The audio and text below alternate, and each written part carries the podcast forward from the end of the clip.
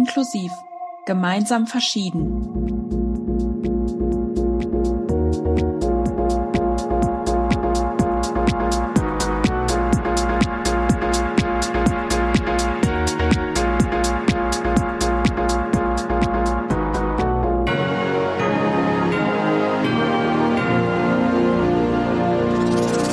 Hallo und herzlich willkommen zurück zu einer neuen Folge Uni Inklusiv gemeinsam verschieden.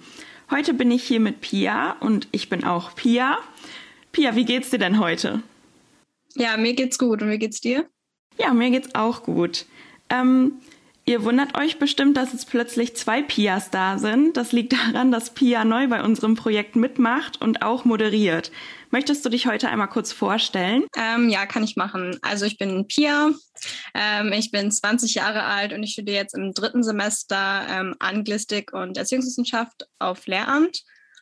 Und ja, meine Hobbys sind äh, Lesen, Gitarre spielen, Badminton spielen und Schwimmen.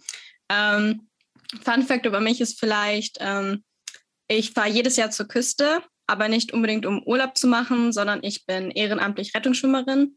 Und genau deswegen verbringe ich immer jedes Jahr eine schöne Zeit ähm, am Strand und erlebe auch sehr viel Neues. Und ähm, außerdem lese ich sehr gerne und ähm, dadurch habe ich vermutlich mehr Bücher und leider auch ungelesene Bücher zu Hause als die meisten anderen. Genau, das war es dann noch einmal über mich. Ja, danke schön. Ähm, dann kannst du dich ja mit unserer anderen Moderatorin Jule mal zusammentun. Die hat ja auch so viele Bücher zu Hause. Okay, mache ich. Okay. Ja, heute haben wir zwei Gäste tatsächlich bei uns und zwar zwei weitere Inklusionstutorinnen, die ein anderes Projekt führen. Und zwar heißt das Projekt Coping with Covid und unsere Gäste heißen einmal Ann-Kathrin und Luise. Möchtet ihr euch auch einmal kurz vorstellen? Ja, gerne, danke schön. Ja, also ich bin Ann-Kathrin und ich bin jetzt seit, ähm, ja, seit einem halben Jahr ungefähr bei den Inklusionstutoren dabei. Nebenbei, oder wohl eher hauptberuflich sozusagen, studiere ich Kulturpoetik der Literatur und Medien im Master. Und genau, wir haben uns jetzt dieses Projekt neu sozusagen ausgedacht und wollten es jetzt nochmal ein bisschen unter die Leute bringen. Genau, ich bin Luise. Ich studiere im Master im ersten Semester Mathematik und evangelische Religionslehre. Und ich mache mit Ann-Kathrin das schöne Projekt. Ich bin auch erst seit einem halben Jahr bei den Inklusionstutoren. Genau. Ähm, unser Projekt heißt halt, wie Pia schon gesagt hat, Coping with Covid. Und es richtet sich halt an Studierende, die gerade die Rückkehr in die Präsenz als eine Herausforderung sehen, die sich ein bisschen, ja, gerade Angst haben mit den vollen Hörsälen und den ganzen ähm, ja, fehlenden Abständen, die in den Hörsaalen halt überhaupt nicht mehr gegeben sind. Also die erste Woche in der Uni habe ich schon wieder gemerkt, dass es voll ist. Man sitzt Schulter an Schulter mit allen und das ist schon ein sehr ungewohntes Gefühl und ich glaube, das geht vielen so. Und da kommt natürlich auch dann schnell irgendwie auch so ein Gefühl von Unwohlsein auf, dass man das Gefühl hat, oh, ich muss zu allen Abstand halten, aber im Hörsaal sitzen wir da wirklich so eng zusammen. Ist, kann das so gut sein? Ähm, genau. Und natürlich ist immer die Sorge, was ist denn, wenn plötzlich einer von denen, die gerade daneben sitzen, die ich doch gar nicht so gut kenne, doch mal infiziert ist oder Kontakt mit Infizierten hatte. Also da kann schon durchaus Angst kommen. Und wir probieren halt gerade Studierende anzusprechen, die diese Ängste haben. Und ja, dass die zu uns, wir machen wöchentlichen Treffen, äh, dass wir uns treffen und mal so ein bisschen drüber sprechen, weil ja das Thema in der Uni doch nicht unbedingt besprochen wird.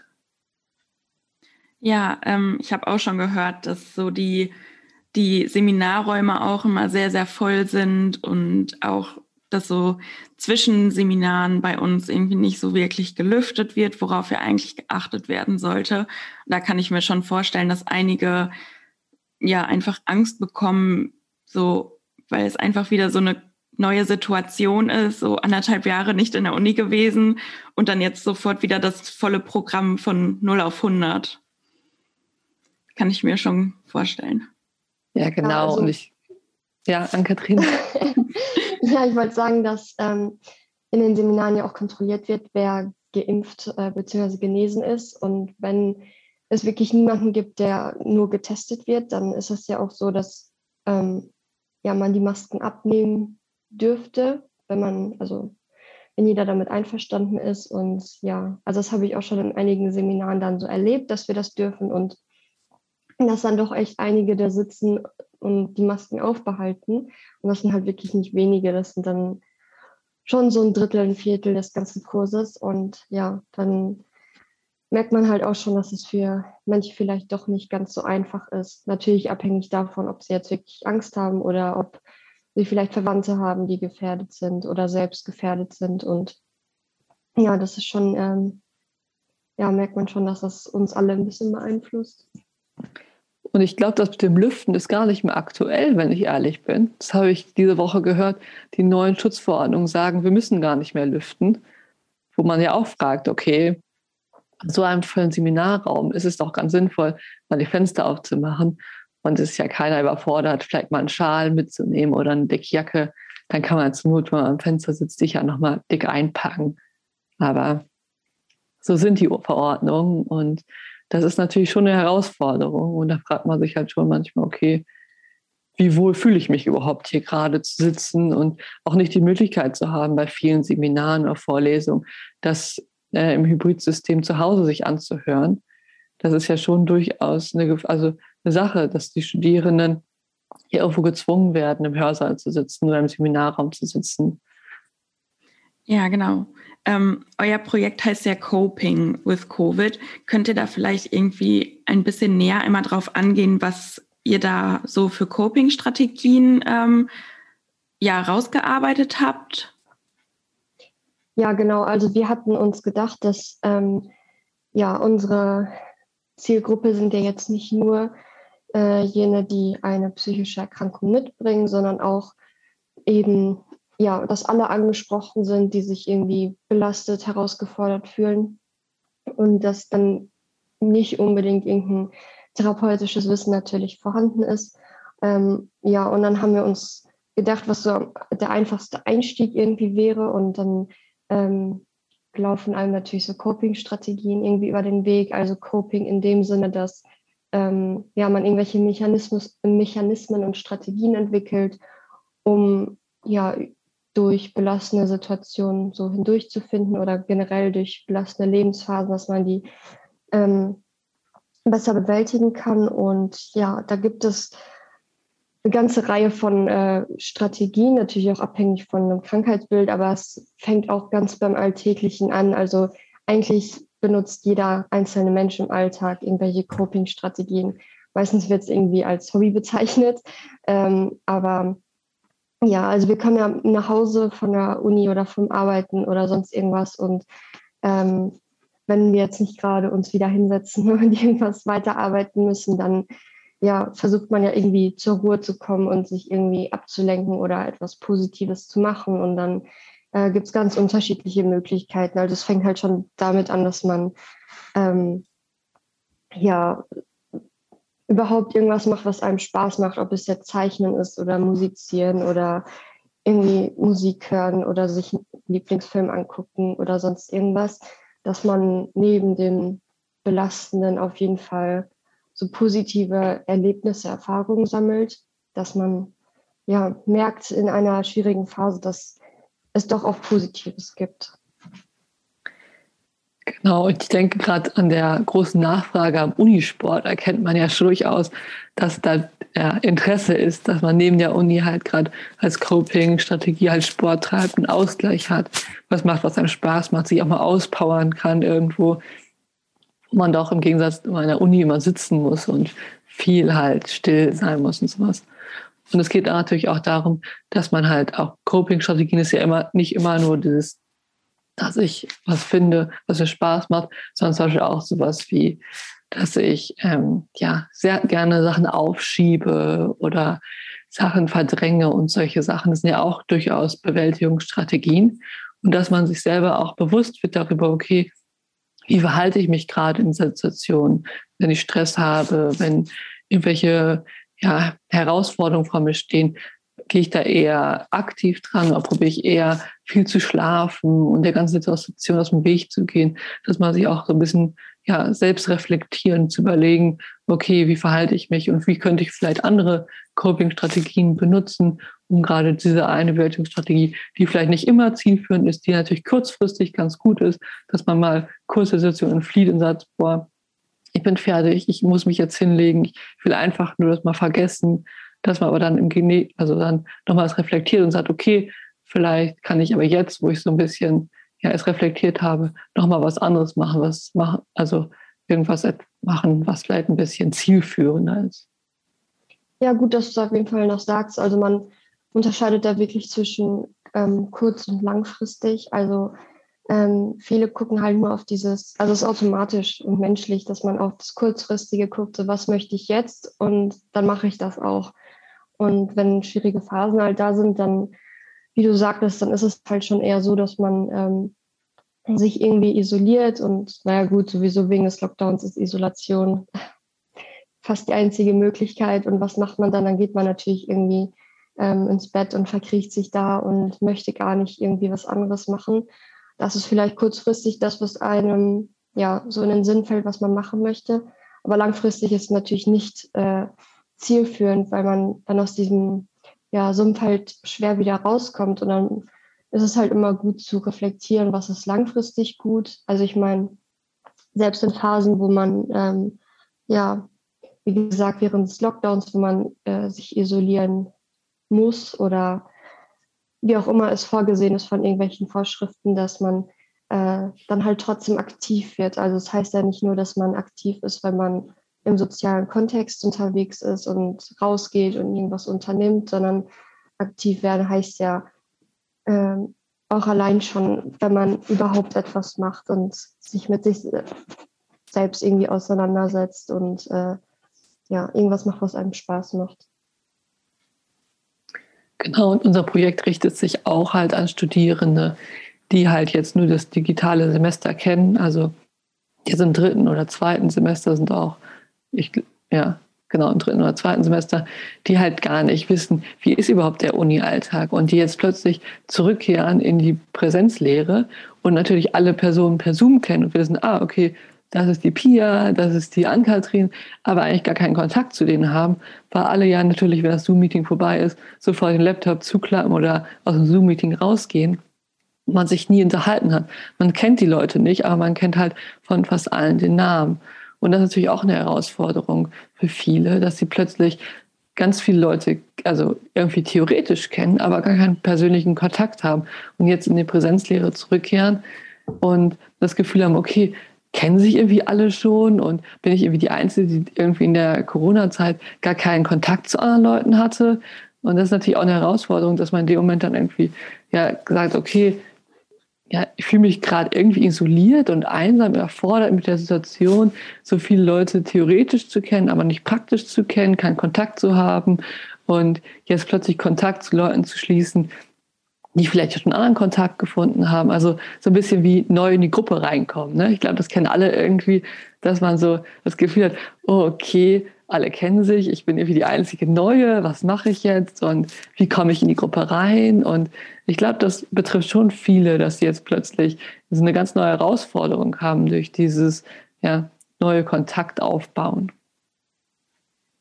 Ja, das stimmt definitiv. Das habe ich auch ähm, selbst das Drittsemester ähm, die ganze letzte Woche ähm, erfahren, muss ich sagen. Ähm, wie ist denn dann so, ähm, wie ist das dann so in eurer Gruppe? Also ähm, wenn ihr euch trefft, ist es dann einfach für die Leute, sich so mitzuteilen oder ähm, sitzen dann auch erstmal alle da sozusagen schüchtern und wissen nicht so richtig, was sie sagen sollen? Ja, also äh, wir hatten jetzt ein Treffen vor den Ferien und ähm, ja, es ist, glaube ich, relativ gut, dass wir das ja auch nicht äh, einfach grundlos machen, dieses Projekt, sondern ja auch einen gewissen Hintergedanken haben oder selbst äh, uns ja hineinfühlen können oder selbst herausgefordert sind. Und dann ähm, ja, ist es ja nicht so, dass wir einfach nur so Fragen stellen, sondern wir be beteiligen uns ja auch irgendwie am Gespräch und teilen uns ja auch mit. Und ich glaube, wenn man selbst offen ist, dann ist es für andere ähm, einfacher auch offen zu sein. Und wir haben ja auch von Anfang an gesagt, das ist halt ein, ähm, ja, ein geschützter Rahmen sozusagen und dass da jeder das sagen kann, was er möchte. Und wenn er nichts sagen möchte, dann ist das halt auch so. Ähm, ja, und dass wir da sehr frei sein können. Also ich glaube, das Mitteilungsbedürfnis ist schon durchaus da, aber es kommt natürlich immer darauf an. Also einige sind halt eher, dass sie sehr viel sich mitteilen möchten und gerne und auch offen und ja, auch einfach über solche Sachen reden können. Andere Leute sind halt eher so, dass sie erstmal abwarten wollen und gucken, okay, was sagen die anderen denn? Und dann denken, okay, irgendwie allen geht es irgendwie ähnlich, dann kann ich auch durchaus über mich sprechen. Also das kommt halt immer auch irgendwie auf den Charakter drauf an. Aber da ist eigentlich eine gute Mischung durchaus dabei. Ähm, um jetzt nochmal auf die ganzen Strategien zurückzukommen, ähm, wendet ihr davon auch irgendwas an? Also habt ihr irgendwas, wo ihr sagt, ja, das funktioniert für mich besser als eine andere Strategie? Also ich ähm, kann, ja, Ann-Kathrin. Ja, gerne, sag du gerne.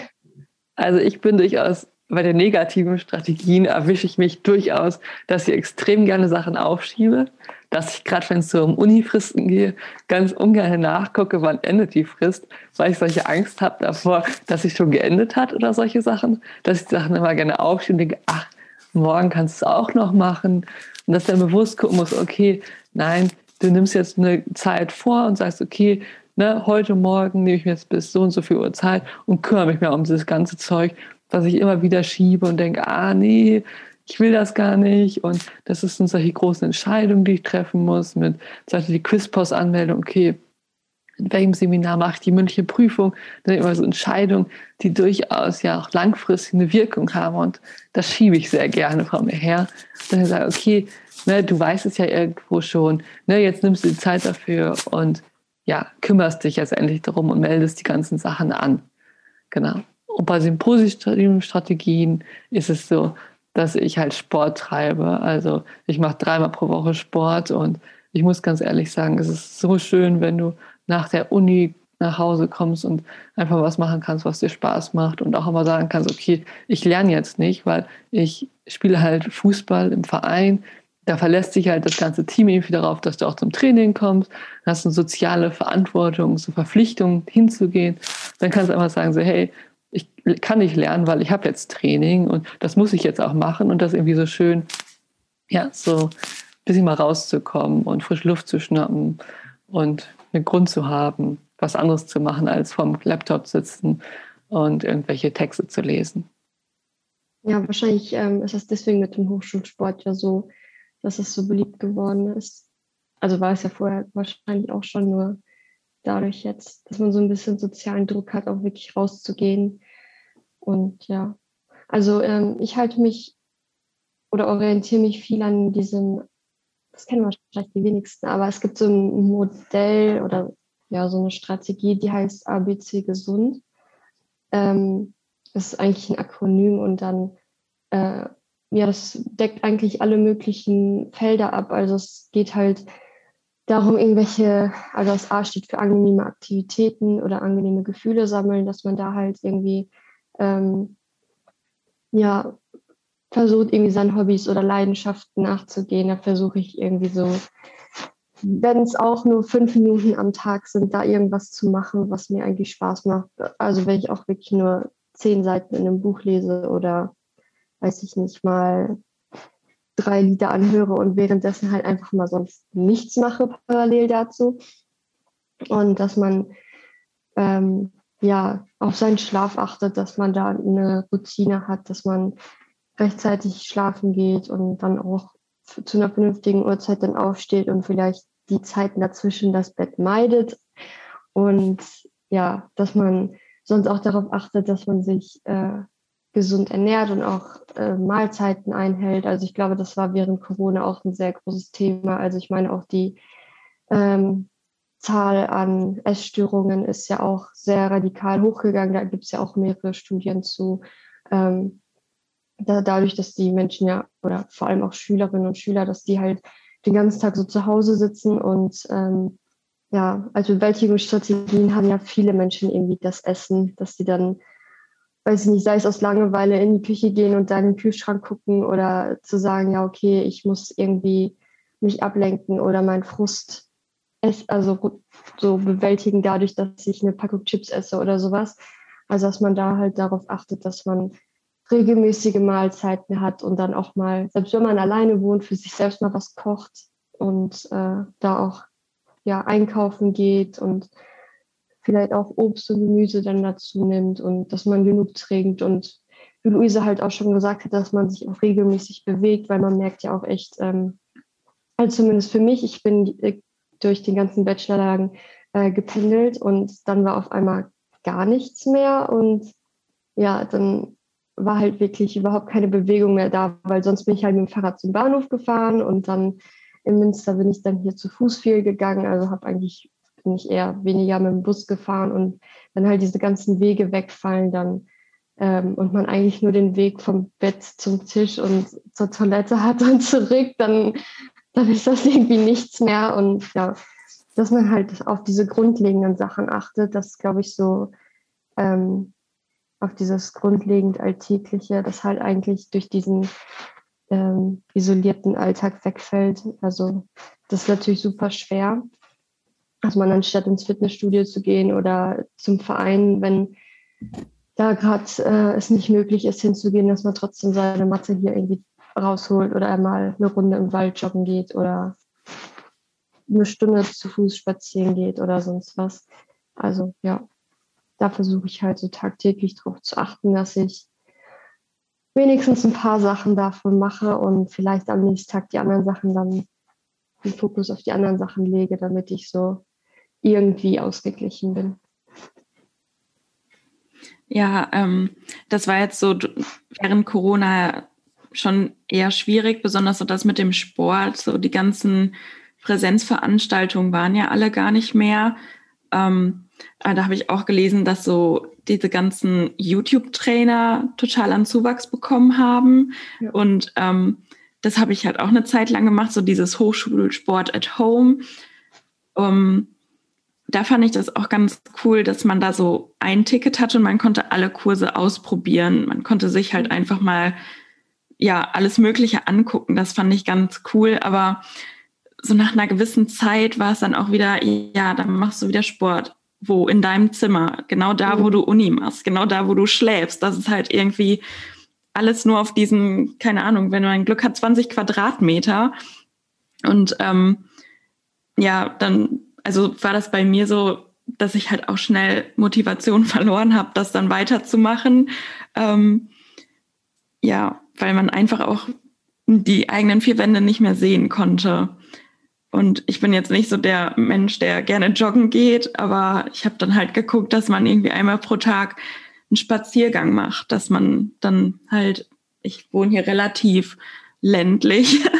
ähm, ich habe hier direkt so einen Wald, dass man da dann irgendwie einmal durchgeht und ich weiß nicht, frische Luft tut einfach direkt gut. Ja, das ja. ist ja wieder dieses mit dem langfristig denken. So jetzt mhm. kurzfristig denkt man, boah, ich habe überhaupt gar keinen Bock.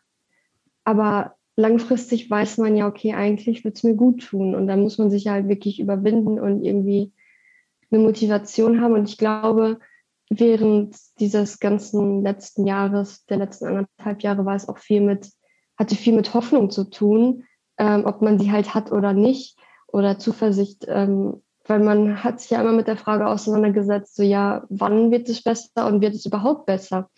Oder überhaupt irgendwas wieder möglich? Und wenn man so eingestellt ist oder eher negativ dazu neigt zu denken, also ich bin auch so ein Negativdenker, der dann sagt, okay, es wird sowieso niemals wieder so äh, normal und äh, nichts wird mehr möglich und sonst irgendwas, dann ist man ja auch schnell irgendwie, ja, demotiviert und total, ja, dann hat man ja überhaupt, dann kann man gar nicht mehr langfristig denken, weil das Langfristige genauso aussieht wie jetzt und warum sollte ich dann irgendwas machen? Aber glaube jetzt dadurch, dass es halt ähm, viel wieder zurück zum Alltag gekommen ist, selbst wenn mit Einschränkungen und alles ist irgendwie merkwürdig und sowas, dann ist es halt trotzdem, glaube ich, ähm, ja, jetzt eine gute Möglichkeit, äh, wieder das zu nutzen, was man ja gerne nutzen würde, die Möglichkeiten.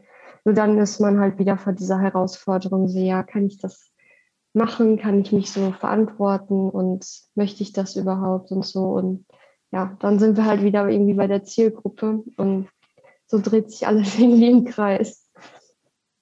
Ich finde aber gerade dieses negative Denken, das ist natürlich auch gerade, wenn du durch die Corona-Zeit immer allein warst, war es immer so eine Spirale, dass du immer gedacht hast, okay, ne, ich denke, es wird alles nicht mehr gut und alles wird, ne, es wird sich nie wieder normal anfühlen. Und du hast halt keinen Austausch mit anderen Menschen gehabt, die dir mal sagen können, hey, es wird schon wieder besser werden. Und gerade so eine Motivation von außen hat natürlich total gefehlt.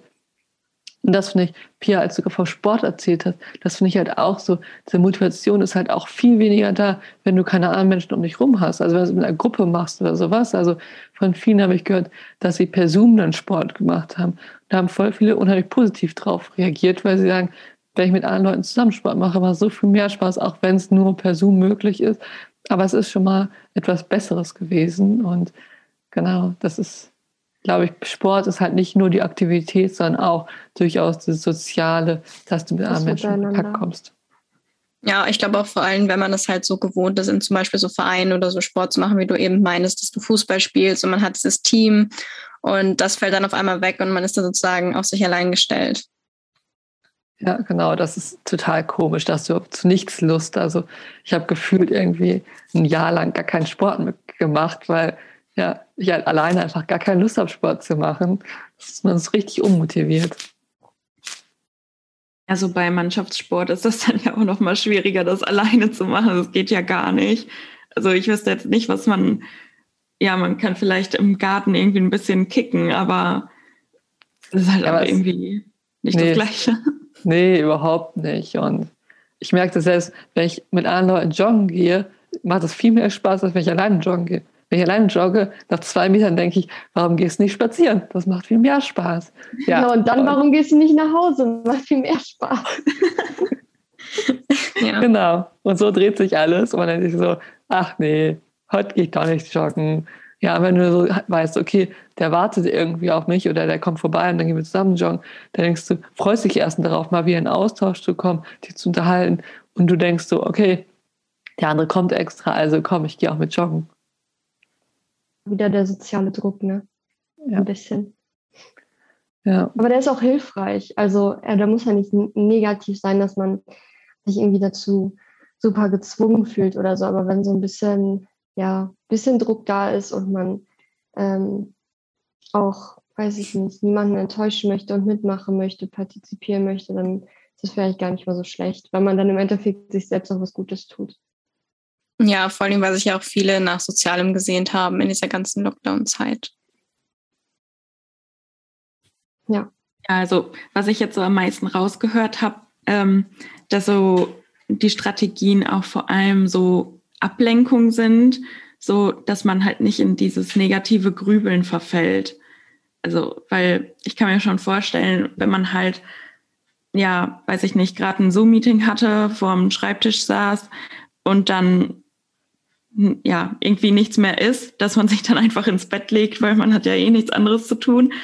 Und ähm, also bei mir fängt das dann immer automatisch an, dass ich anfange nachzudenken und dann wird es halt immer schlimmer. Also es, ich bin halt auch eher ein Mensch, der negativ denkt.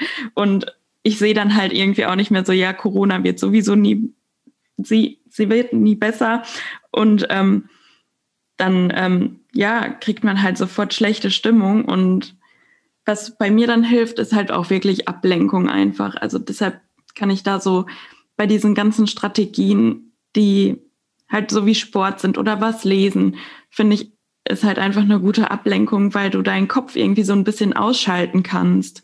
So vor allem beim Sport oder weiß ich nicht, wenn man irgendwie gerne musiziert, dass man Musik macht oder Musik hört, da kann man sich dann auf die Texte konzentrieren oder so und einfach nicht in dieses Nachdenken verfällt? Ja, es ist irgendwo beides. Also zum einen natürlich ist es eine Ablenkung, weil man dann so einen Gedankenstopp hat, dass man sich mal wirklich was auf, auf was anderes konzentriert, dass man nicht diese Spirale dauernd runtergeht.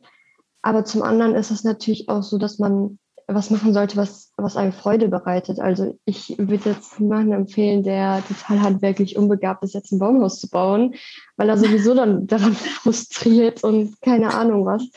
Also es geht halt wirklich auch darum, etwas zu machen, was für einen, also es geht auch viel um Ausprobieren, sagen wir es mal so am Anfang, dass man, ähm, es gibt auch unheimlich viele Listen, auch online irgendwie Listen, angenehme Aktivitäten oder sonst irgendwas, wo man dann vielleicht guckt, so ja, okay, das kann ich mir vorstellen, das kann ich mir vorstellen, oh, und das hat mir früher mal Spaß gemacht oder sowas.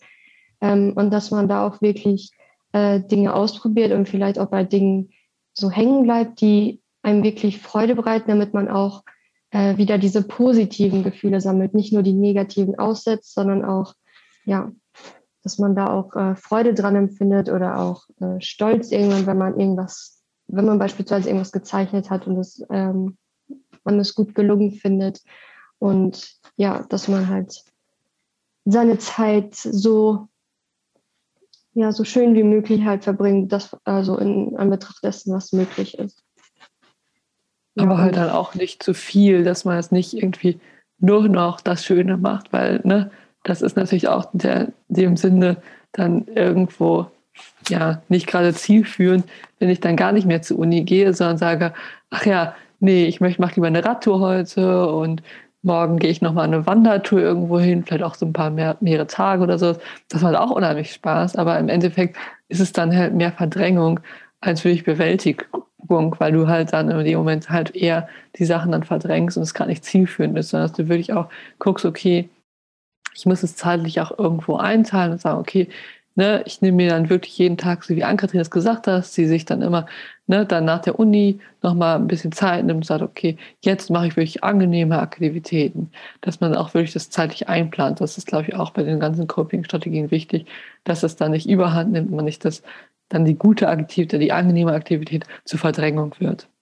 Ja, genau. Also, dass man das wirklich in den Alltag ähm, ja, integriert und ja, ähm, genau, und darum geht es halt auch bei uns, dass, also in der Gruppe, dass wir halt sagen ähm, oder dazu anregen, dass man sich irgendwelche Sachen ähm, ja, raussucht ähm, aus den Listen oder sich selbst Gedanken dazu macht, vielleicht im Austausch einem Dinge einfallen und dass man die vielleicht im Laufe der Woche irgendwie ausprobiert, mal an einem Sonntagabend oder sowas.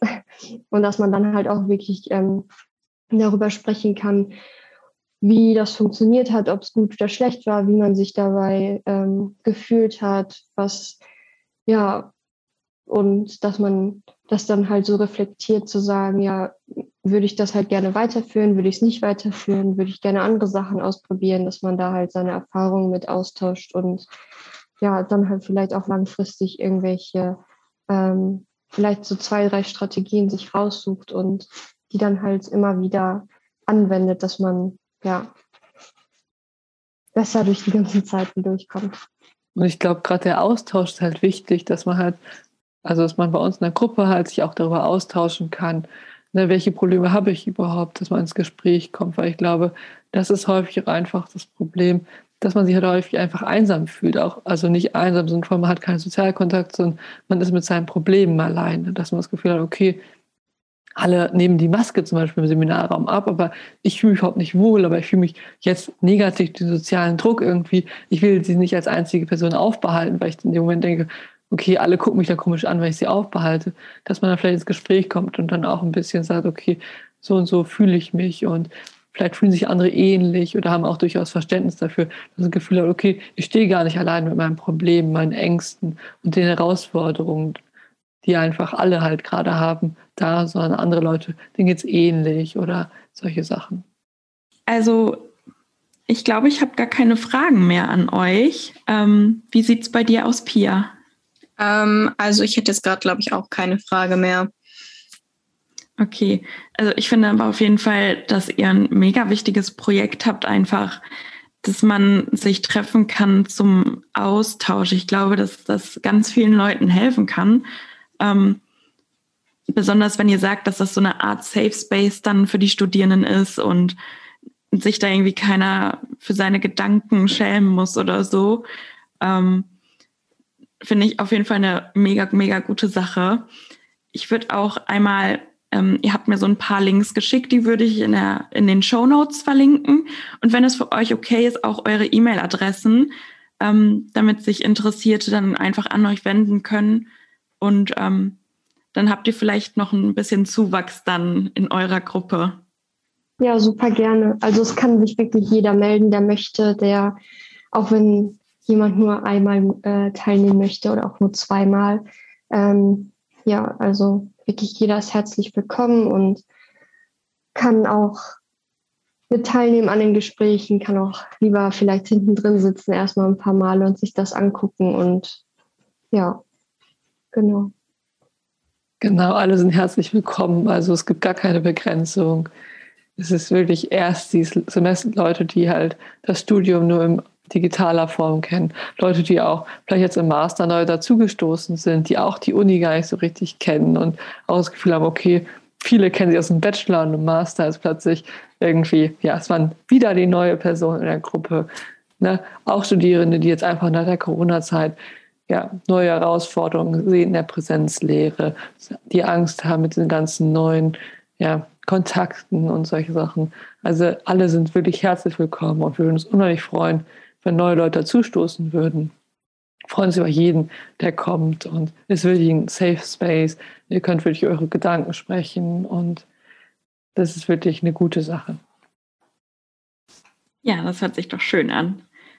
Ähm, habt ihr denn zum Ende noch irgendetwas, was ihr unbedingt loswerden möchtet? Nur einen herzlichen Dank an euch.